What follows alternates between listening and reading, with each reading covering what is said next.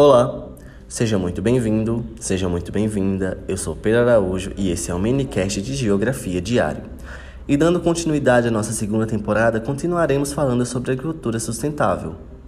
Como se sabe, a maioria da produção sustentável está na agricultura familiar, por isso, é importante destacar as políticas públicas para a agricultura familiar.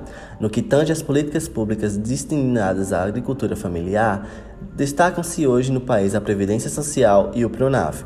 A Previdência é, de longe, a mais importante política social para os agricultores familiares brasileiros. As aposentadorias e pensões mensais recebidas por grande número dos beneficiários de famílias pobres fazem da Previdência Rural a política pública de maior alcance social no país, sendo 6,4 milhões de beneficiários em todo o Brasil. Já o Programa Nacional de Fortalecimento da Agricultura Familiar, o PRONAF, é a primeira política pública diferenciada em favor dos agricultores familiares brasileiros.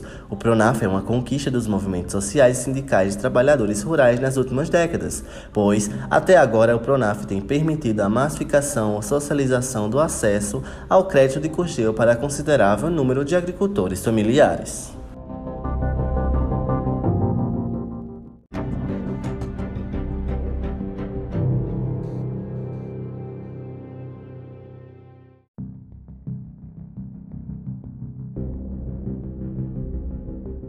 Posteriormente ao PRONAF, outras políticas públicas foram elaboradas com foco nessa mesma categoria social, como, por exemplo, o Seguro da Agricultura Familiar, o CEAF, o Programa de Garantia de Preços da Agricultura Familiar, o PGPAF, e o Programa Garantia Safra, sendo a maior parte dessas políticas complementares ou tributárias das próprias características do PRONAF.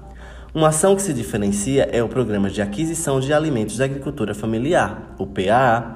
Em operação desde 2003, esse programa articula a compra de alimentos produzidos por agricultores familiares com ações de segurança alimentar e nutricional. O governo federal adquire os alimentos a preços de referência e distribui às pessoas em situação de vulnerabilidade social, atendendo igualmente a rede de equipamentos públicos de alimentação e nutrição, instituições socioassistenciais e escolas, ou ainda a formação de estoques reguladores.